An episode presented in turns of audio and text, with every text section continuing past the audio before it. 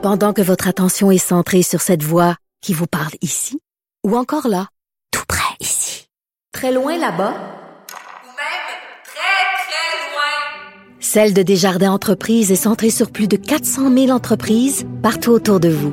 Depuis plus de 120 ans, nos équipes dédiées accompagnent les entrepreneurs d'ici à chaque étape pour qu'ils puissent rester centrés sur ce qui compte, la croissance de leur entreprise. Avocat à la barre. Avec François-David Bernier. Des avocats qui jugent l'actualité tous les matins. Est-ce que notre français est menacé? On en a parlé beaucoup euh, cette semaine à Montréal. Bon, la loi 101 qui revient euh, à, à l'actualité. Euh, On a vu une députée faire un peu une bourde disant qu'il n'y avait peut-être pas de problème avec ça. Euh, c'est sûr que quand, quand on va à Montréal, ben moi j'aime ça, je pratique mon anglais, mais on se fait souvent répondre en anglais. Et euh, est-ce que c'est un problème? Qu'est-ce qui se passe? On en parle avec un docteur en droit, pas n'importe qui, Maître Frédéric Bérard, qui est avec nous. Bonjour. Salut, comment ça va? Ça va très bien, content de t'avoir pour ce sujet épineux. Euh, est-ce qu'il y a un problème avec le français? Ben, Faut pas que tu répondes non, sinon on va faire une controverse. I don't speak French. Euh, ben, regarde, écoute, moi, moi c'est sûr que euh, je je pense qu'on, comme Canadien euh, euh, qui vit au Québec, comme, comme Québécois francophone, on peut pas.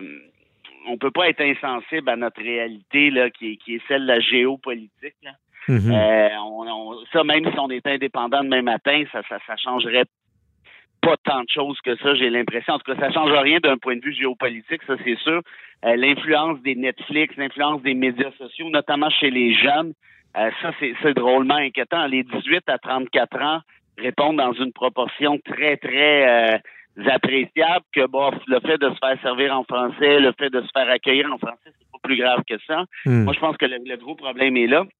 Ceci dit, je suis content que le reportage du Journal de Montréal ait, ait secoué le, le pommier, là, si je peux dire. Ouais. Euh, mais reste que si, puis j'apporte une réserve là-dessus, euh, les rapports de l'OQLF, c'est certain qu'ils ont des échantillons beaucoup plus importants, c'est plus scientifique par la force des choses. Et je pense qu'il y a quand même des trucs là-dedans qui méritent considération. Là. En d'autres termes, oui, on peut, on doit être vigilant. On peut même être alarmiste en quelque sorte, Mhm. mais il faut peut-être pas jeter le bébé avec l'eau du bain. Euh, Il y, a, il y a des chiffres là, qui nous démontrent que la situation n'est pas si mal que ça, en tout cas du moins pas partout. OK, je comprends. Et là, son, c'est sûr que depuis longtemps, on, on- on protège le français. On a vu à l'époque la loi 101. Euh, tout le monde se rappelle des, des stops. C'était marqué stop. Maintenant, c'est Ouais. marqué arrêt. Euh, puis là, c'est sûr qu'on est en temps de pandémie. Là, les commerçants déjà n'ont plein leur casse, parce qu'on parlait beaucoup aussi dans l'actualité de d'affichage là, bilingue, mais c'est peut-être pas le temps en ce moment, Frédéric, d'aller euh, envoyer des lettres aux commerçants disant, ben écoutez, votre nom, euh, il, est pas assez bilingue, ou je sais pas, peut-être qu'on va, je pense pas qu'ils vont envoyer ça à des restaurateurs en ce moment.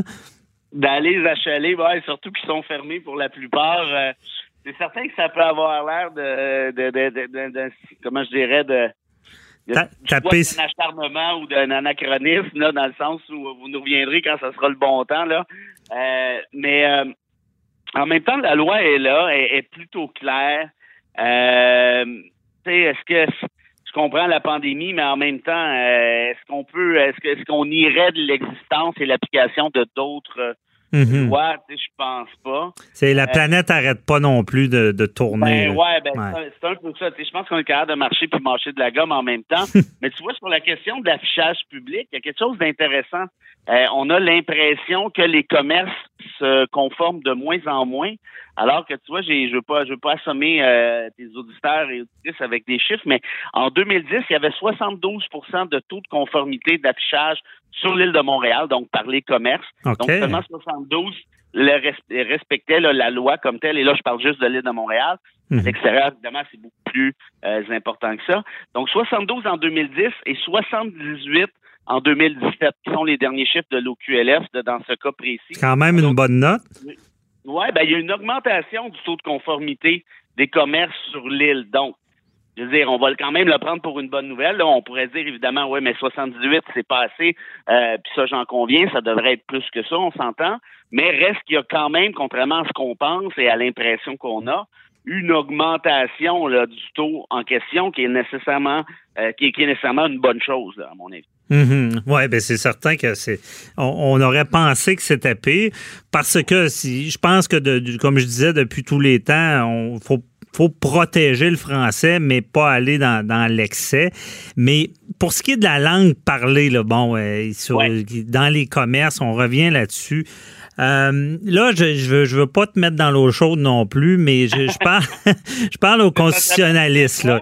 Euh, je, je, vais dire que certaines personnes disent que l'immigration peut être un problème dans le sens que, euh, si, si je me trompe pas, il y a, il y a, une, il y a de l'immigration qui est contrôlée par le Québec. Donc, quelqu'un qui, qui immigre par le Québec va avoir une certaine obligation de parler, de, de, d'apprendre la langue française. Mm -hmm. Mais quelqu'un qui immigre par le Canada anglais n'aurait pas cette obligation-là. Ils viennent s'installer au Québec et là, c'est peut-être là qu'on l'échapperait sur, sur demander aux gens d'apprendre la langue locale. Est-ce que c'est vrai, ça? Ben, il y, a plusieurs euh, volets à ta question. Là. Dans, dans un premier temps, puis il y a des questions très pertinentes par ailleurs, parce que moi, ça je pense que c'est un des volets de l'enjeu qu'on ignore. Euh, dans les dans les sondages qu'on fait, euh, souvent ceux qui concluent que le français est en recul à Montréal, ben c'est parce qu'ils vont chercher une donnée qui est à mon sens problématique, c'est-à-dire quelle est votre langue maternelle?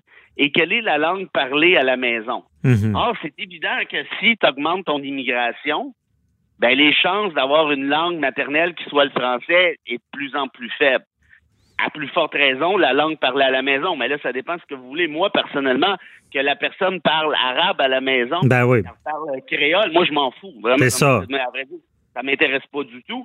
Mais est-ce que tu es capable de parler français sur les lieux de travail? Est-ce que tu es capable de parler français à l'école et ainsi de suite. Et là, tu vois, justement, par, par rapport à ces chiffres-là, la langue maternelle qui est le français chez les Québécois est à peu près, c'est à peu près la même chose. 2011, c'est 78% 2016, c'est 77% La langue parlée à la maison, 2011, 80% 2016, 79% Donc, on voit qu'on est à peu près la même chose. On est pratiquement dans la marge d'erreur.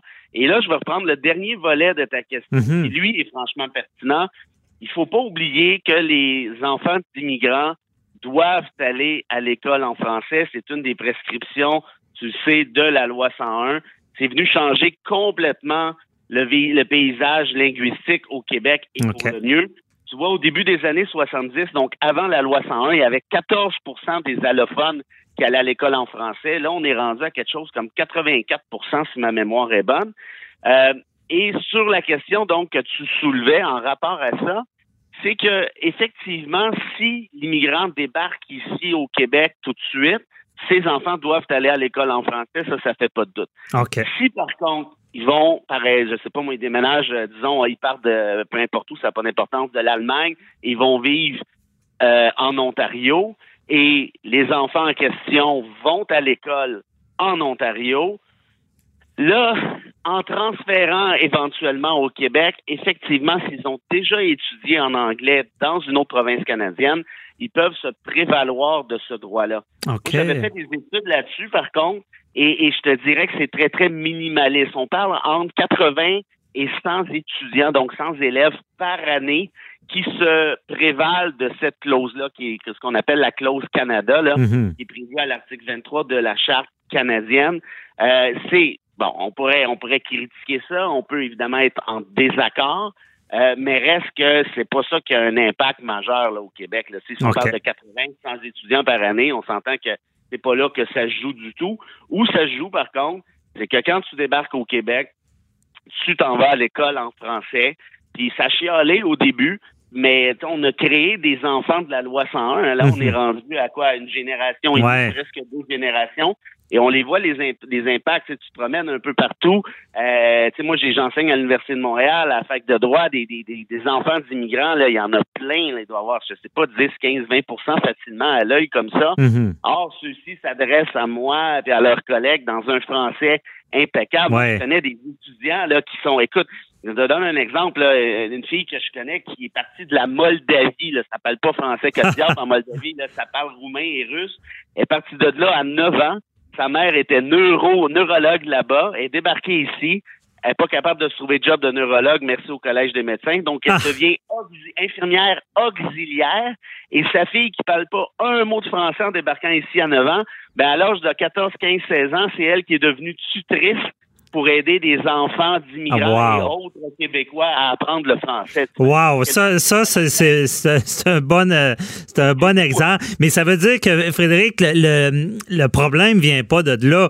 Il nous reste environ deux minutes, mais je voudrais t'entendre. Est-ce que parce que souvent on dit dans les commerces, comme j'ai dit, moi je, Ouais. à Montréal, je me fais répondre en anglais, puis souvent je vais avoir tendance à dire bon, bonne opportunité de pratiquer mon anglais. Mais je suis pas sûr que c'est la bonne chose à faire. Mais est-ce que ça peut venir de la paresse aussi de dire bah est-ce que est-ce qu'on a le devoir d'exiger d'être répondu dans- en français?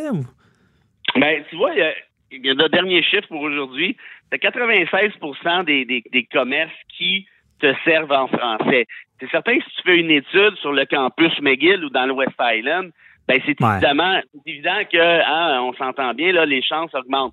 Moi, à titre personnel, quand je me fais, et, et puis l'autre affaire qui change la donne un peu, c'est on se fait servir, en- euh, on se fait accueillir avec le bonjour hi. Ça, c'est nouveau, ça. Ça fait peut-être 5-7 ans qu'on a ça. OK. Euh, la question, moi, le bonjour, il m'achale pas tant que ça, mais est-ce que tu es capable de me servir en français par la suite? Mhm. Et si tu n'es pas capable de me servir en français par la suite, ben, je vais pas être trop bête, là, j'essaie d'être gentil de manière, de manière naturelle, mais je vais demander à quelqu'un d'autre de me servir en français. Puis s'il y a personne, ben, je fous le camp, puis là, tu viens de perdre, je sais pas moi, 25, 50 ou 200 piastres. Ouais. Puis je pense, je pense qu'il y a une question de culture aussi qui doit se développer. Euh, ça veut pas dire d'être bête, mais ça veut dire, écoute, c'est, on est une nation francophone minoritaire dans un océan anglo. Euh, tu sais, moi, je suis bilingue, là, pas si je viens de région, je me débrouille en anglais, donc souvent, j'ai même, j'avais pas le réflexe de me faire servir en français parce que ça me plaisait un peu comme toi de, de pratiquer mon anglais, mais je pense qu'on a quand même ce devoir-là de, de, de faire savoir clair et net, ben ici, il faut parler français. Puis je Ouais. pense que je termine là-dessus. Ces, ces, ces, ces personnes-là dans les boutiques, ce sont des jeunes, de, tu remarqueras, là, de 18, 22 ans. Souvent, c'est des étudiants à McGill ou à Concordia euh, qui viennent de débarquer ici, qui n'ont pas encore eu la chance d'apprendre le français. Moi, j'essaie d'être d'être quand même assez relax. Ouais, c'est ça. Là, parce que je veux les intégrer, tu sais, je veux qu'ils l'apprennent, mais en même temps, je veux qu'ils comprennent que justement, ils doivent l'apprendre. Ça fait partie un Ouais. peu du contrat social au Québec. Ben c'est bien dit, puis je suis de ceux aussi qui disent que faut pas devenir paranoïaque, mais quand même, il faut protéger notre français. Euh, Si, si on laisse aller, je suis pas sûr que ça va donner des bons résultats. Merci beaucoup, Frédéric Bérard, euh, toujours euh, éclairant. On se reparle euh, la semaine prochaine pour un autre sujet épineux. Bye bye. Grand plaisir, maître Bernier. Bon week-end.